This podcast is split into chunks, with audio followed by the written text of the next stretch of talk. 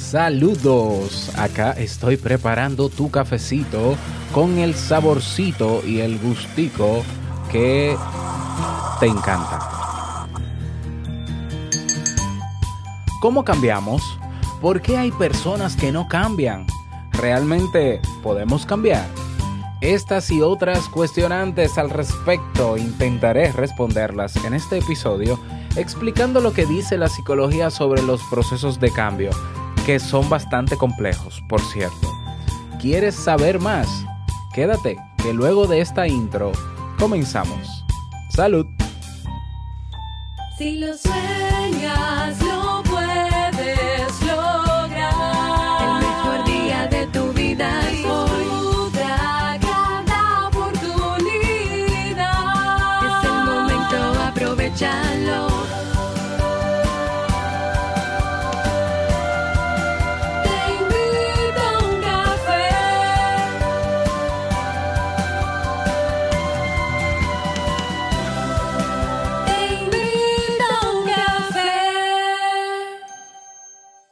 ahora contigo, Robert Sasuki, consultor en desarrollo humano y emprendimiento.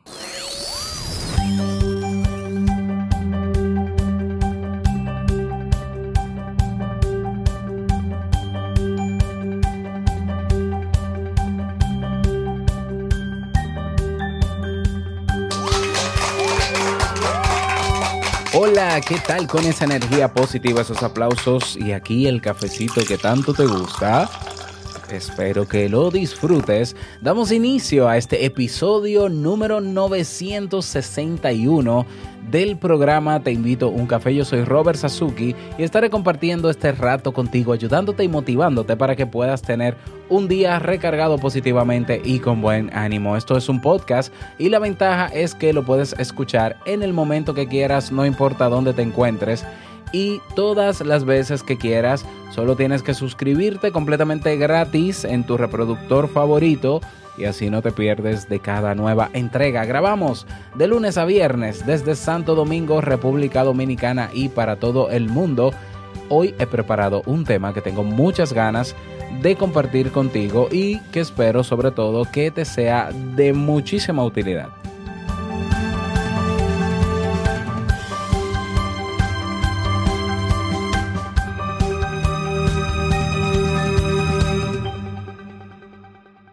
Recordarte, recordarte que todavía estamos con el Congreso, segundo Congreso Internacional sobre Gestión Emocional, Crecimiento Personal y Autoestima.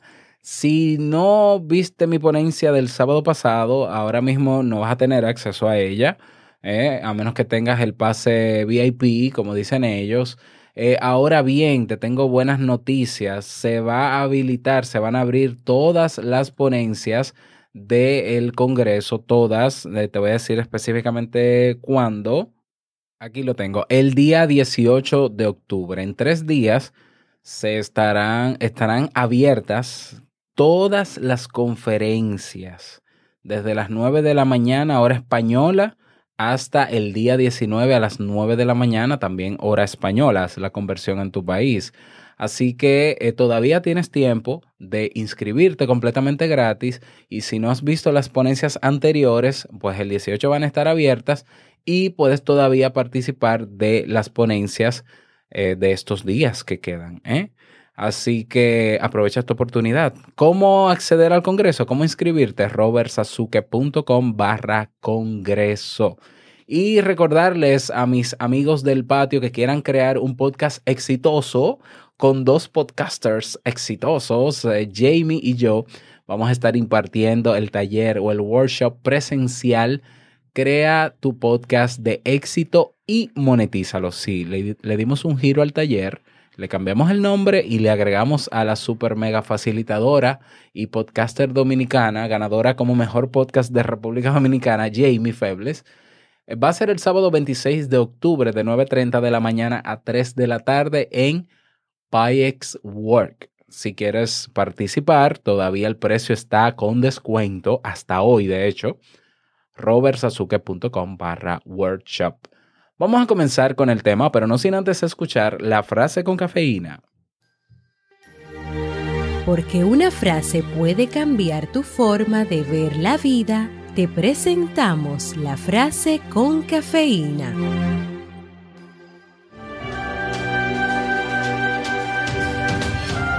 Cuando no somos capaces ya de cambiar una situación, nos enfrentamos al reto de cambiar nosotros mismos. Víctor Frank.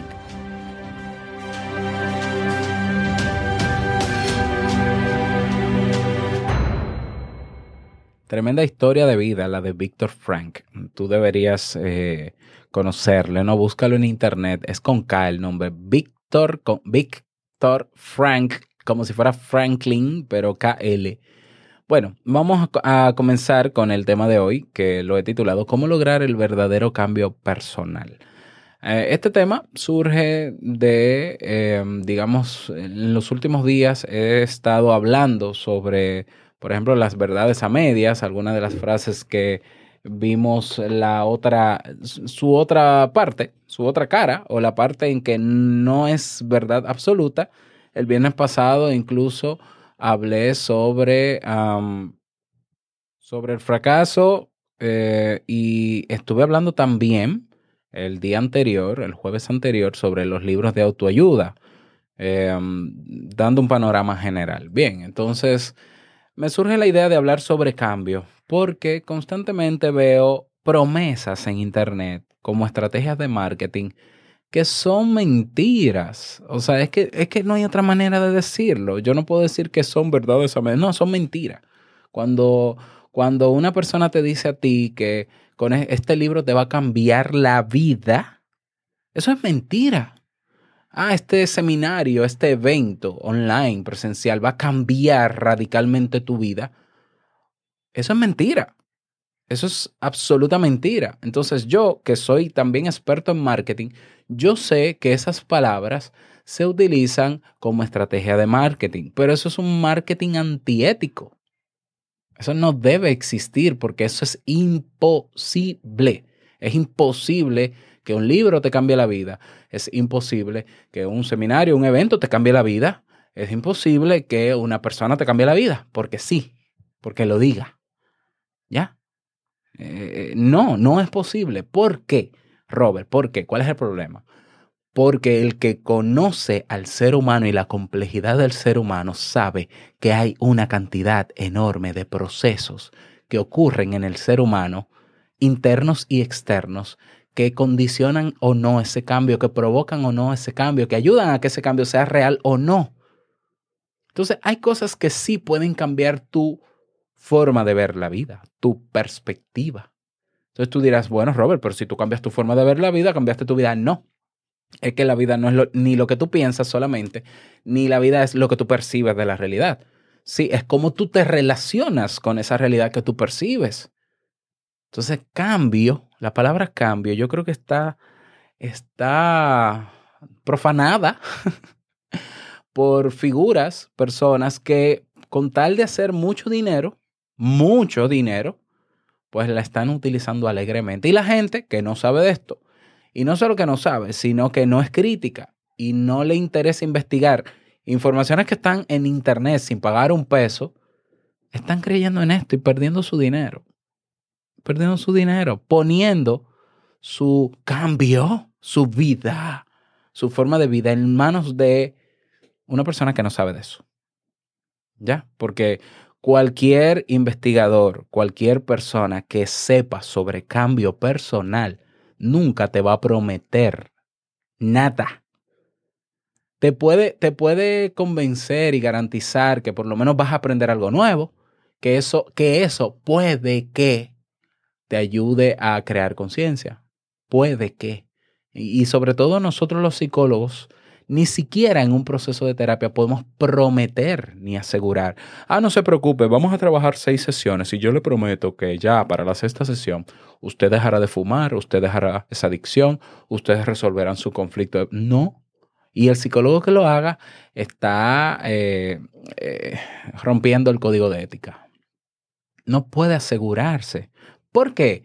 Porque el proceso de cambio personal es muy complejo y no se activa y no se realiza simplemente por yo ir a terapia por ir, por yo comprar un libro por leerlo, por yo ir a un seminario y salir del seminario emocionadísimo, la vida tuya no va a cambiar por eso. Entonces es por eso, por esa razón que decido traer a colación este tema presentándote un modelo, que es el modelo transteórico del cambio, que fue realizado por psicólogos que sí saben de psicología y que pueden medir procesos de cambio y que nos dieron herramientas a los psicólogos que trabajamos con ese modelo para, para sustentar ese modelo, ¿ya? Y para sustentar que el cambio se puede medir. Entonces, te lo traje para que aprendas sobre este modelo, aprenda cuáles son sus fases. Si quieres, puedes aplicarlo a tu vida sin necesidad de un terapeuta pero también se puede hacer con un terapeuta o un coach que sepa hacer coaching de verdad. Porque también veo gente diciendo que es coach y lo que parece es un eh, teórico o un iluminado. Ah, El coach, el coaching, las técnicas de coaching son técnicas no directivas porque se derivan de la misma psicología. El que es un verdadero coach sabe que más que yo decirte lo que tienes que hacer y hablarte mucho, mucho, mucho, mucho, mucho, mucho, mucho, mucho, mucho para sugestionarte, lo que debo es hacerte preguntas. En eso se basa el verdadero coaching. ¿Ya? Para que no nos perdamos. Pero como yo no soy coach, aunque sé de coaching, pero no soy coach, no voy a hablar de coaching. ¿Ok? Vamos a hablar del modelo transteórico del cambio. Este modelo surge con el objetivo, en principio, de comprender cómo se produce el cambio de las personas ante una determinada conducta adictiva. Una conducta adictiva son hábitos, hábitos conductuales, ¿ya? Que eh, mantienen eh, una conducta a lo largo del tiempo. Bueno, este modelo fue elaborado por los psicólogos James Prochaska y Carlo Di Clemente en 1982. Estos investigadores han intentado comprender cómo y por qué cambian las personas, ya sea por sí mismas o a partir de la ayuda de un terapeuta.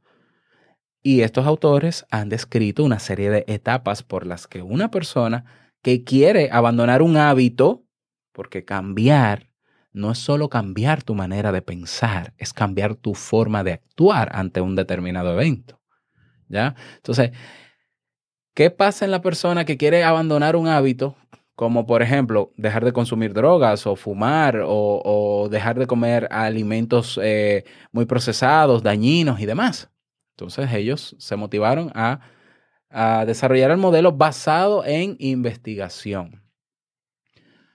También el modelo vale para la mayoría de propósitos de año que la mayoría de nosotros nos hacemos, ¿ya? Y este modelo es muy utilizado en el día de hoy en el ámbito terapéutico, sobre todo bajo el paradigma cognitivo-conductual, que es el que más sustento científico tiene dentro de la psicología, y en el campo del coaching, que el coaching es una técnica derivada de la psicología también. ¿Ya? Entonces, las etapas que definen este modelo son aplicables al cambio que uno propone y realiza por sí mismo, pero también al cambio ayudado por un terapeuta o un coach. Es decir, ya sea dentro o fuera de una terapia, las personas parecen pasar por fases similares empleando procesos igualmente parecidos. Em, en el caso de este enfoque, la motivación ya se entiende como el estado presente de una persona o la etapa de preparación para el cambio. La motivación desde el modelo transteórico no es estoy emocionado para cambiar. Estoy feliz porque sí, mi vida va a despertar, va a cambiar. No, eso no, no, no. Motivación es las razones, los argumentos que yo he creado que me han convencido o por las cuales me he convencido para sentirme determinado a cambiar, pero la motivación no es suficiente para cambiar. La motivación no es suficiente para cambiar. La inspiración tampoco. Tienen que haber, que haber esos componentes y otros que te los voy a presentar. ¿Ya? Entonces, eso para que, para que quede claro.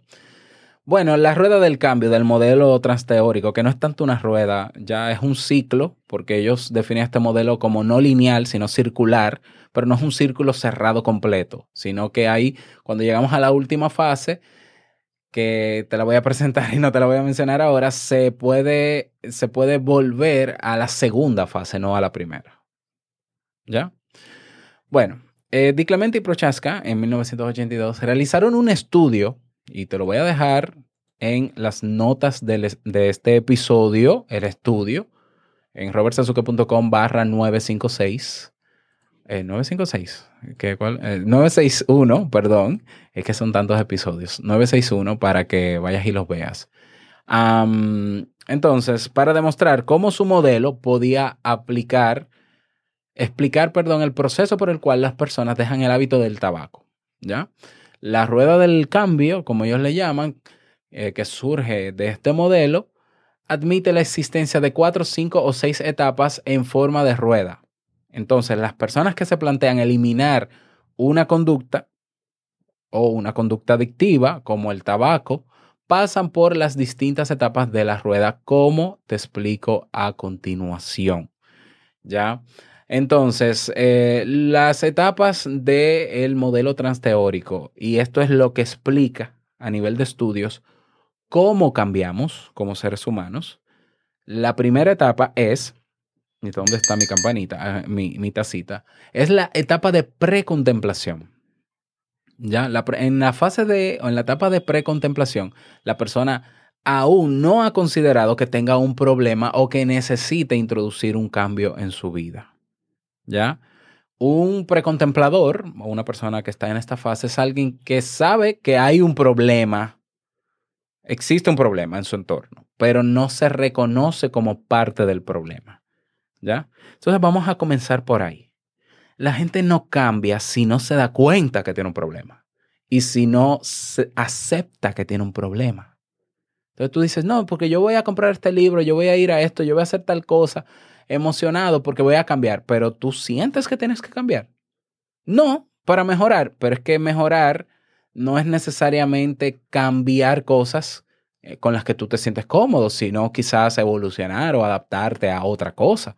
Y eso lo puedes hacer con aprendizaje, un- aprendiendo algo nuevo. ¿Ya? O sea, eso no necesariamente es cambio personal. Eso sí, claro que te va a ayudar a cambiar, tu vida va a ser quizás mejor y todo, sí. Pero cuando hablamos de cambio personal, es algo que yo estoy haciendo, un comportamiento que estoy emiti- emitiendo con frecuencia y que me está afectando. De- entonces, una persona que no es consciente de que tiene un problema no va a aceptar cambiar. Es ahí donde se responde la pregunta, ay, mi papá, mi hermano, fulano, él es muy terco y no quiere cambiar y no da. Y por más que yo le digo, es que hasta que una persona no acepte que necesita cambiar algo en su vida, no va a estar dispuesto a cambiar. Y si no está dispuesto a cambiar, no va a tomar acción para cambiar. Y si no toma acción para cambiar, no va a hacer nada para cambiar. Y si no hace nada para cambiar, no va a cambiar. ¿Ya? Y todo se explica desde este modelo. Entonces, bueno, vamos, quedémonos ahí. Fase de precontemplación, la persona sabe que existe un problema alrededor de él, en su entorno, pero él no se reconoce como parte del problema. En la fase de contemplación, gracias, una vez que aparece, eh, una vez que la persona comienza a darse cuenta de que sí, él es parte del problema, o hay algo que le está haciendo que agudice el problema o lo mantiene. Ya, cuando la persona comienza a darse cuenta, que es como popularmente le llamamos tocó fondo, tocó fondo es, Dios mío, yo estaba haciendo esto y creía que estaba todo bien, pero me, doy, me, me pasó tal cosa, tal consecuencia negativa que me abrió los ojos. Me pasó una situación negativa que me abre los ojos. Entonces ahí yo me doy cuenta de que, oh, pero el problema lo tengo yo. Pero aún así se muestra la persona ambivalente. ¿Ya? Ambivalente. Eso tú lo ves, por ejemplo, ambivalente en el sentido de que, aunque yo siento que sí, que el problema es mío, aún así yo creo que yo no soy el problema o que no es tan grave. Por ejemplo, en las personas que son alcohólicas, porque el alcoholismo es una enfermedad, eh, generalmente cuando comienzan su etapa, su proceso de cambio o, van alcohólicos anónimos, no se reconocen alcohólicos. Dicen, no, no, no, yo no creo que tenga problema de alcohol, yo no creo que sea alcohólico, yo nada más me bebo tres, tres vasos de whisky al, al día, me desayuno, como y ceno con eso. ¿ya? Yo trabajé cuatro años con hombres eh, maltratadores denunciados por violencia de género y eh, en esta misma fase, porque trabajamos estas fases, ¿ya? Ellos no se reconocían como maltratadores. Ellos decían, no, pero es que yo no, yo no soy violento con las mujeres. Eso que pasó fue una sola vez, que yo la arrastré por la casa y le di dos palos. Eso fue una sola vez. Ellos no se reconocen que la violencia iba en escalada, que comenzó con violencia verbal, luego violencia psicológica. Y, y quizás la gota que derramó el vaso fue los golpes que le dio. Esa es la etapa de contemplación. Es ahí donde la gente dice, yo, gordo, yo. No, pero yo nada más tengo 80 libras de más. ¿Ya? Etapa de contemplación. ¿Ya? Mm, reconozco que sí, que tengo un problema, pero que quizás no es tan grave. Quiere decir que yo puedo vivir en esa etapa. Yo puedo decir, sí, yo sé que estoy gordo, pero de algo hay que morirse. Yo sé que tomo alcohol, pero no es para tanto. Yo soy funcional. yo amanezco los domingos con resaca, pero lo importante es que luego que me tomo mi, mi, mi, mi tal cosa, ya yo rindo. Y lo importante es que yo estoy trabajando. Esa es la etapa de contemplación. Una etapa donde si hay ayuda de un terapeuta o un coach, el trabajo del terapeuta o el coach tiene que ser confrontar sus ideas, eh, hacerle ver las consecuencias de su forma de actuar, no solamente en él, en su organismo, sino también en su entorno, en su familia, hacerle más consciente, hacer que despierte en el sentido de que se dé cuenta de que, mira, para ti no es un problema, pero todo el mundo está aquí porque entiende que tu forma de actuar está afectando a la familia, está afectando al trabajo, está afectando a los amigos. O sea, crear conciencia. ¿Cómo se hace? Con técnicas de reestructuración cognitiva, con el método presocrático, que lo hacen los coaches, los buenos coaches, los que saben hacer coaching. Esa es la etapa de contemplación. Esa es la, eh, esa es la tarea del terapeuta si es asistido, o esa es la tarea que, a la que tiene que llegar cada persona a decir, bueno, yo siento que hay un problema, pero yo creo que no es tan grave. Aún así, déjame yo seguir investigando porque quizás sí es grave. Si lo vas a hacer solo, bueno, ya, lo puedes hacer. Luego que se sale de la fase de contemplación es cuando la persona acepta. Fíjate por la etapa que vamos. Y ahora es cuando la persona acepta que necesita ayuda. Mm, Todavía no está haciendo nada para cambiar. Está en la fase, una, una fase reflexiva acepta. Esa es la etapa de determinación. Es decir, yo me doy cuenta de que, ok, ya, ya, acepto que yo tengo un problema. Acepto que esta conducta, porque no, te- no tenemos que hablar solo de adicción, yo acepto que esta conducta me está haciendo daño, que la conducta de llegar tarde a mi trabajo me está afectando.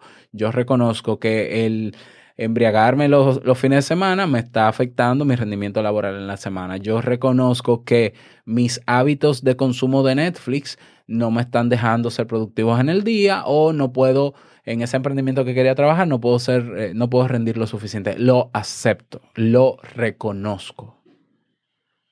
Entonces me abro a la posibilidad de cambio y decir, ok, eh, ¿qué hay que hacer para yo cambiar? Ya, lo reconozco. Fíjate que en esta etapa, quien no llega a esta etapa no va a cambiar, va a retroceder. Si yo en la de determinación racionalizo y digo, ah, no, pero bueno, pero ya yo me di cuenta, porque ya yo he visto personas que han pasado por lo mismo que yo. Y ellos lo que hicieron fue dos o tres cositas, y, pero siguen siendo lo mismo. Y, y- no está mal ser así, porque yo me acepto como soy y vuelve para atrás. No hemos llegado a la fase de cambio. Porque es importante también hacer un proceso quizá guiado, porque es que yo, yo entiendo que solo es más difícil. El tú autoconvencerte de que tienes que cambiar. eh, eh, no es fácil, no es imposible, pero no es fácil.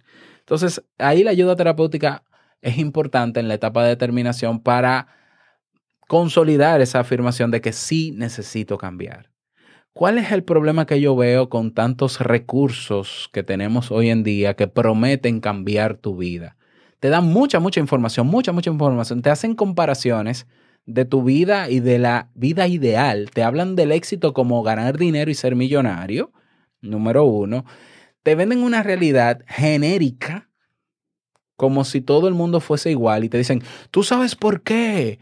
¿Por qué tú no eres el gerente de tu empresa? Porque tú llegas tarde, sin tomar en cuenta el contexto de cada una de las personas, sin tomar en cuenta el entorno en el que vive cada una de esas personas. Entonces, ¿por qué es un problema? Porque tú das todas esas comparaciones queriendo motivar a la gente a que cambie en un discurso muy bonito, eh, inspirador y cómico. Y la gente puede decir, "Ah, es verdad, por eso es que yo no soy gerente. Y cuando llega a su casa va a decir, eso es mentira. Lo que pasa es que el gerente es el hijo del dueño de la fábrica. Y aún sin preparación es gerente. Y en esa fábrica nadie va a ser gerente porque ahí eso es una empresa familiar. Es decir, mi contexto no aplica a tu generalidad. Por tanto, yo vuelvo para atrás y digo, no necesito cambiar porque eso que dijo fulano en su libro, en su conferencia, en lo que sea, no me aplica. Por tanto, y esto lo quiero aclarar, las charlas motivacionales no sirven más que para motivar en ese momento y para emocionar mucho en ese momento. Después de ahí no sirven para más nada, a menos que se completen estas fases. Que lo complete cada persona de manera personal, de manera ¿no? sola, sin guía, o que, o que haya una guía. Bien, esta etapa de determinación. Esa es la tercera. Una vez la persona acepta el cambio, busca la ayuda y dice, reconoce, sí, necesito ayuda, ¿qué es lo que hay que hacer? Viene la cuarta etapa, que es la de acción. La etapa de acción es donde se brindan las herramientas, en el caso de la terapia o el coaching, o donde se buscan las herramientas y los recursos y se crea un plan de trabajo. Ok, vamos a ver. ¿Qué tienes que hacer para cambiar eso? ¿Cómo puedes hacerlo diferente? Si tú quieres cambiar un hábito, ¿cuál es el nuevo hábito que quieres implantar? ¿A qué hora lo vas a hacer? ¿Cómo lo vas a hacer? ¿Quiénes se van a asegurar de darte apoyo, de reforzarlo? ¿A quién se lo vas a comunicar? ¿Cómo nos daremos cuenta que lo estás logrando? ¿Cómo nos daremos cuenta cuando no lo estás logrando? ¿Qué pasa si el entorno cambia? ¿Qué pasa si fulano no te apoya? ¿Qué pasa si todas esas preguntas se responden y se escriben en un plan que la persona tiene que llevar a cabo. Si tú no tomas acción, no hay cambio. Esto yo estoy cansado de decirlo, pero vuelve y nos lo confirma Prochaska y Di Clemente. ¿Ya? Entonces, tú quieres producir un cambio pasando por todas estas etapas, ya sabes lo que tienes que hacer, hazlo. Y no solamente hazlo, tienes que documentar cada vez que hagas eso que quieres hacer para reconocer cómo te estás sintiendo, qué pasó, por qué se dio, que si hubo algún obstáculo, cómo poder lidiar con esa situación para que no se repita. Hay que ser muy consciente para cambiar y para tomar esa acción. Entonces, guiado es, es fácil porque se le da el seguimiento en el sentido de que, vamos a ver, yo te hago las preguntas pertinentes, sesión tras sesión, para ver si se mantiene el cambio. Pero también lo puedes hacer solo, repito, lo puedes hacer solo. Si tú, no si tú decidiste cambiar, pero no sabes cómo, infórmate y preferiblemente infórmate con personas que sean expertos en conducta humana, no en gente que motive y hable bonito. Expertos en conducta humana porque se van a ir a las investigaciones y a las demostraciones y a las verdaderas técnicas. Repito. Bien, digamos que ya estás tomando acción, esa es la etapa de acción. La quinta etapa es la etapa de mantenimiento, es decir, mantener el cambio conseguido durante la fase de acción, ¿ya? Eh, prevenir recaídas, es decir, tener un plan B. ¿Qué pasa si tú dejaste el azúcar, pero estás en un restaurante y la única azúcar que hay para, para echarle a tu bebida es la que tú no quieres tomar? ¿Cuál es el plan B? Eh, ¿Qué tomarías aparte? Eh, Hay muchísimos ejemplos dependiendo de lo que se quiera cambiar, pero hay que buscar la manera de mantener quiénes te van a dar apoyo, ¿ya? ¿Qué pasa si eh, en el caso de ciertas adicciones eh, estás en abstinencia y sientes esa ansiedad? Eh, ¿Cuáles ejercicios vas a realizar para bajar esos niveles de ansiedad y no caer de nuevo en, en el consumo de esa sustancia, por ejemplo? Todo eso se contempla en la fase de mantenimiento para que se mantenga la acción que te está llevando poco a poco al cambio. Ojo con esto también, todo este proceso es un proceso largo. Es un proceso largo. ¿Ya? Es un proceso muy largo. Cuando digo largo es de meses, es de años. ¿Ya? Entonces el que de verdad quiere cambiar algo porque la conducta le está trayendo problemas, lo reconoce, sabe que esto no es una carrera de velocidad, esto es una carrera de resistencia. Por eso yo vuelvo y lo afirmo. Nadie que te prometa cambiar nada en ti con tres días, en cinco minutos, con un libro, con un seminario, nadie va a cambiarte por eso. Tú no vas a cambiar por eso. Ahí puede iniciar el proceso, porque quizás tú entres leyendo ese libro, ese seminario, tú entras en la fase de contemplación y tú dices, mira, pero yo me identifico mucho con el autor en lo que dice esto y esto, pues quizás yo tengo ese problema. Ok, pero eso no es suficiente. Ahora tú tienes que aceptar que tienes el problema, es decir, irte a la fase de determinación y aceptar y decir, no, no, yo no siento que e- ese es mi problema, ese es mi problema. Ok, entonces, como es un libro, si el libro te da herramientas, bueno, pues pruébalas. Vamos a la fase de acción, yo me voy a llevar del libro porque en el libro reconocí mi error o mi, o mi conducta dañina. Pues toma en cuenta las, las, las estrategias y ve documentándolo. Si lo vas a hacer solo, ve documentando y mira a ver qué te funciona y qué no, porque no todo funciona a todo el mundo. ¿Ya? Hay una última fase que es la fase o la etapa de recaída. Prochaska, Prochaska y Di Clemente ven en la recaída como al- algo normal en los seres humanos. Porque es que, volvemos, cambiar es complejo. ¿Ya? Cambiar es no solamente los hábitos de conducta, sino los hábitos de pensamiento. Es muy complejo. ¿Ya? Entonces vamos a tener recaídas en el, proceso de cambio. Por eso existe el, el famoso efecto rebote en las dietas. En la adicción hay recaídas. En la conducta, cualquier conducta nueva hay recaídas. ¿Por qué? Bueno, porque somos seres humanos, porque estábamos tan acostumbrados a una forma de actuar, porque esa forma de actuar estuvo reforzada por nuestra familia y nuestro entorno. Entonces es muy fácil volver atrás. Pero cuando se vuelve atrás en la recaída, se, en vez de volver a la etapa número uno de precontemplación, caemos en la segunda, que es la de contemplación. Volví a caer, pero yo estoy consciente de mi problema. Ya yo no reniego de que no tengo un problema, como en la fase de precontemplación, sino que sí, acepto que tengo un problema y puedes avanzar mucho más rápido. Es decir, en la recaída, aunque haya recaída, tú puedes volver al ciclo desde la fase 2 y avanzar más rápido, porque ya tú reconoces en qué fallaste y aceptas que te equivocaste, aceptas el error y de una vez pu- puedes pasar rápidamente a la fase de acción.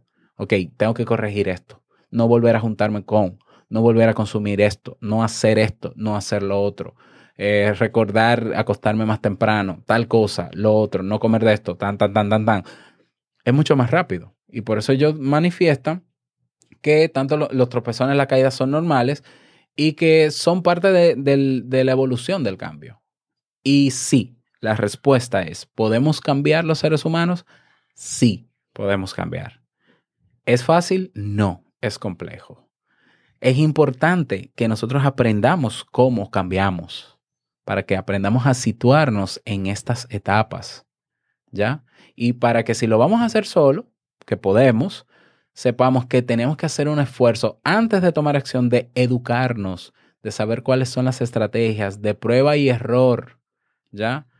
Y de no dejarnos sugestionar por nadie, de ser lo suficientemente críticos para decir, esto que está diciendo fulano, le aplicará a él y a su familia, pero a mí no, porque, porque puede ser. No, porque tú no sabes por qué. Le voy a decir por qué la gente es, por qué la gente procrastina. No, no, no. Eh, El ser humano es tan complejo que por eso se estudia en psicología al ser humano como un ente que aunque es auténtico, es parte de un entorno.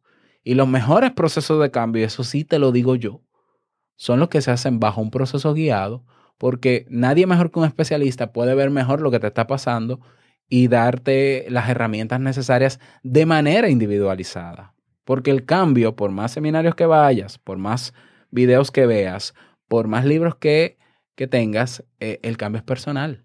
Entonces, lo que está ahí es muy bonito e inspirador, pero no aplica a todo el mundo. Eso que lo tengamos en cuenta, ¿eh? Bueno, ese es el tema que quería compartir contigo, un poquito extendido, pero espero que te haya servido. Repito, las fases precontemplación, contemplación, determinación, acción, mantenimiento y recaída son las etapas que se han estudiado y que están medidas y son medibles para eh, provocar un cambio real en nosotros, en cualquier conducta que querramos modificar. ¿Ya? Eh, si quieres seguir investigando sobre esto, puedes hacerlo por tu cuenta. Yo te recomiendo que utilices la página web de la American Psychological Association, la APA.org.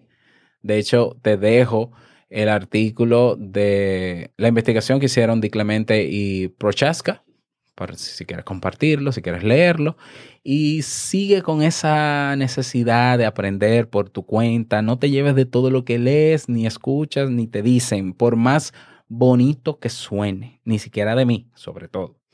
Bueno, espero que pases un bonito día, que te vaya súper bien, que sea un día súper productivo.